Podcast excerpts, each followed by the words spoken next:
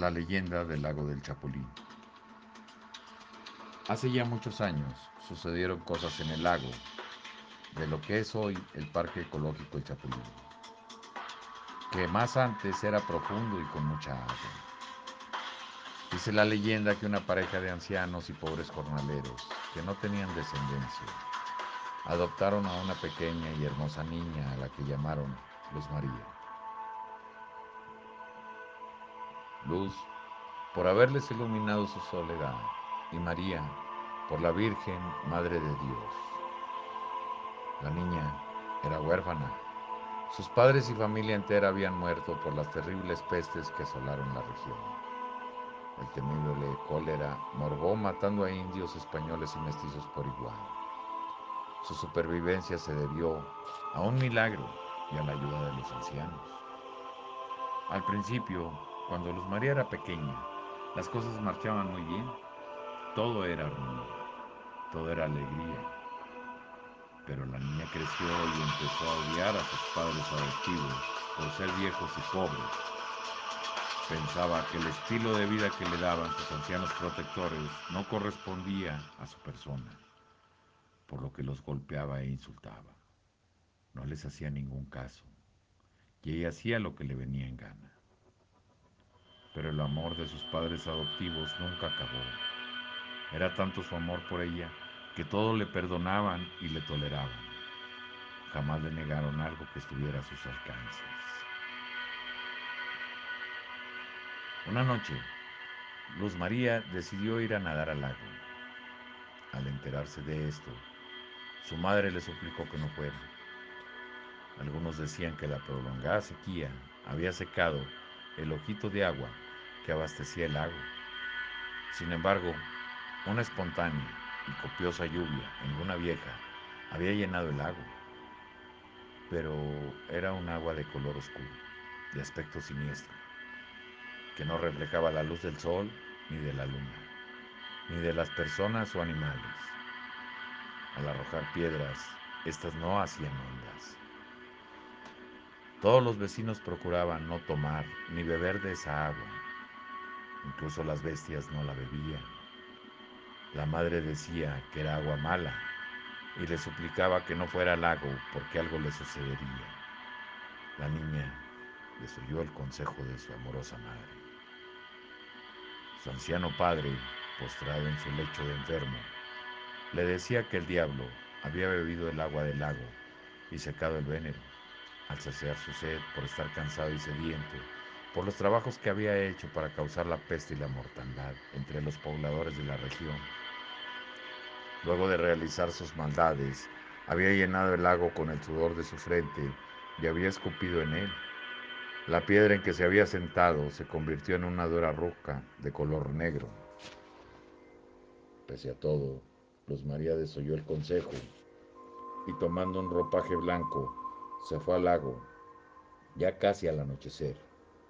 Llegando allí se encontró a una mujer vestida toda de negro, que sentada en la orilla del lago cantaba una rara y muy triste canción. La niña se acercó y le preguntó quién era, a lo que contestó, por los muertos, por los muertos, por los muertos. A la vez volteando lentamente hacia la niña y descubriendo su horrible y descarnado rostro, el cual cubría parcialmente con un raído rebozo.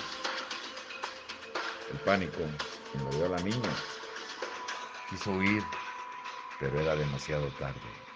La mujer la tomó fuertemente de su brazo y la atrajo hacia ella, quitándole la ropa y arrojándola al lago mientras seguía diciendo, por los muertos, por los muertos, por los muertos.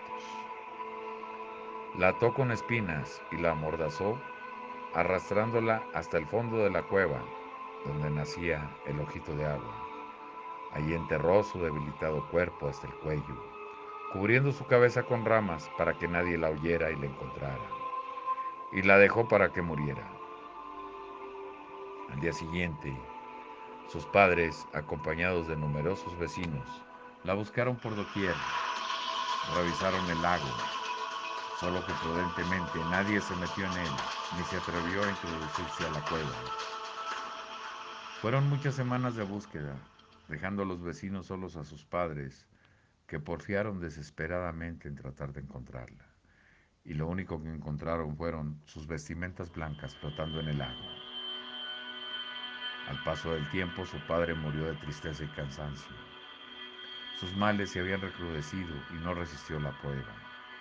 Su madre, suponiendo que su adorada hija se había ahogado, colocó una cruz en la orilla norte del lago, cuyo epitafio decía, desde que tus ojos se cerraron, los míos no han dejado de llorar.